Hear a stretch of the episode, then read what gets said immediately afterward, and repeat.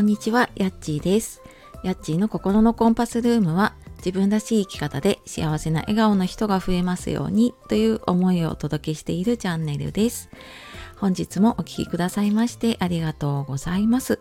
えー週明けですね、月曜日の朝ですが、いかがお過ごしでしょうか。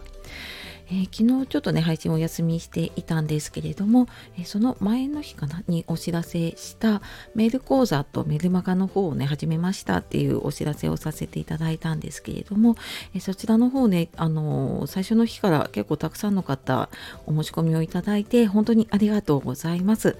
であの別にこれ いつまで締め切りっていうことはないのででメール講座あの申し込んでいただいた日からえっと、こう1日目が始まっていくっていう感じなので、えーお持ち込みいただければと思います。であとはですね4月からは週1回か2回ぐらいメルマガの方でねあのメールマガジン配信してえーいきたいと思っているので、えーよかったらそちらの方も、えー同じところでね登録できるので見てみてください。で、えー今日はですねあと何回桜が見れるかなっていう、まあ、ちょっと雑談に近い話なんですけどねしていこうかなと思います。なんかあのこれちょうどね桜が私の住んでいるところは満開になってきていてでそれも本当に一日ちょっと見ないとねあっという間に桜って咲きますよね。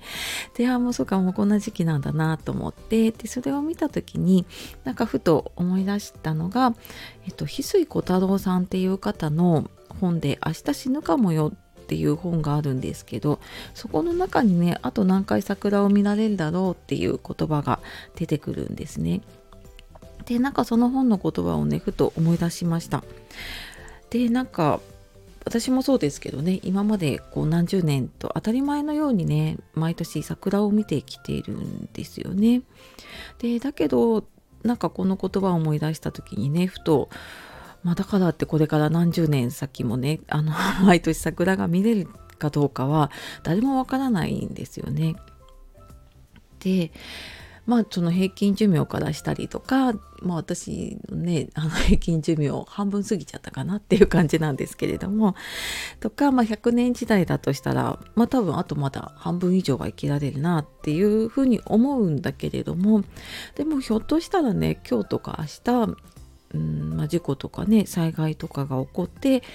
今年が最後の桜になるかもしれないなっていうこともね考えられますよね。でまあなんかね縁起でもないって思うかもしれないんですけれども。なんかこんな風にね命のことを考えるようになったのって、まあ、私もねあの40後半になってその年のせいもあるんですけれども、まあ、私自身がここでもね何回か話してるんですけれども、まあ、父が7年前かなに亡くなっていてでその父と見たね最後の桜っていうのがすっごい心に焼き付いているっていうのもあるのかなってていうふうにね思い出しました。でうん、まあ、そのね父が亡くなった年に、えーもうその時でも2年ぐらい闘病していてで、まあ、体調のいい日はねと家族でというかね散歩に近所歩いたりとかで、まあ、私と息子もちょっと付き添ってね行ったりとかしていたんですね時々。でなんかちょうどその桜が満開だった日に私もちょうど仕事が休みだったので、まあ、当時息子が7年前だと。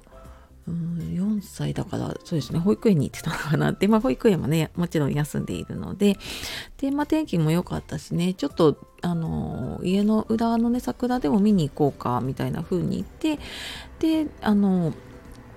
本当にね出てすぐのところの桜なんですけれどもで、まあ、父も一緒に行って母もついていてで私と息子とで行って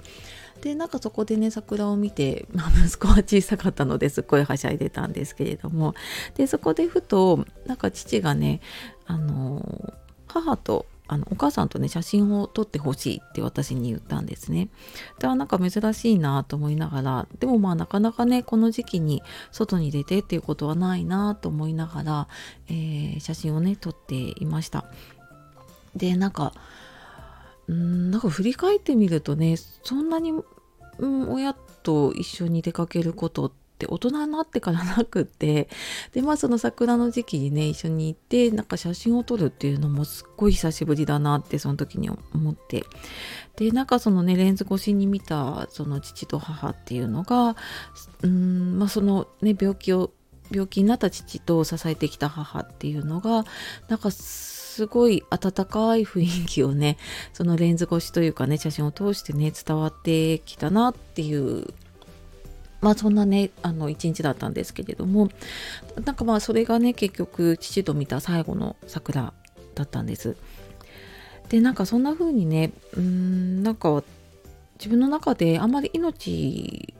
にね終わりがあるというか人生に終わりがあるって頭では分かってるんだけどあんまり意識していなかったなってその時にねあのその後かに気づいたんですね。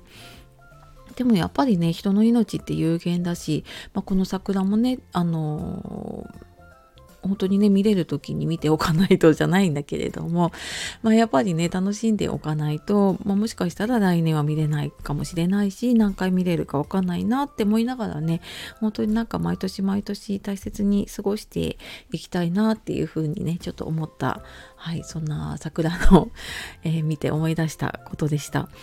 でまあなかなかねなんかそのうん、自分の人生の終わりをね考えるっていうこと少ないと思うんですけれども、まあ、ちょっとそんなきっかけになったらなと思って、えー、私エンディングノートをね書く活動をしていてでちょうど4月の10日の日曜日にエンディングノートをね1冊書くっていうワークショップをやります。でまだ、えーと人数に余裕があると思うので、はい、あの今だと大丈夫なので、えー、よかったらですねそちらの方やっていただくとなんかその人生の終わりに向かっていくっていうよりは、まあ、今のその桜の話もそうだと思うんですけど終わりを意識するとやっぱりじゃあ今をもっと楽しもうとかじゃあ今何ができるかなっていうことにつながっていくので、えーとまあ、私はねそれをまたあのコーチングっていう形でちょっと引き出すお手伝いをしたりもしてるんですがまあ、そんな風にね、あのー、ちょっと最後を思い描いて、まあ、今をよりよく生きるとか、まあ、単純にねちょっと自分のその先のことが心配っていう方はねそういう備えにもなると思うので、えー、よかったらこちらの方もね説明欄に貼っておくので見てみてください。はい。では今日はですね、あと何回桜が見れるかなっていうことで、えー、ちょっと私のね、桜の思い出を お話ししてまいりました。え、最後までお聴きくださいましてありがとうございました。ではは、素敵な一日をお過ごしください。さようなら。またね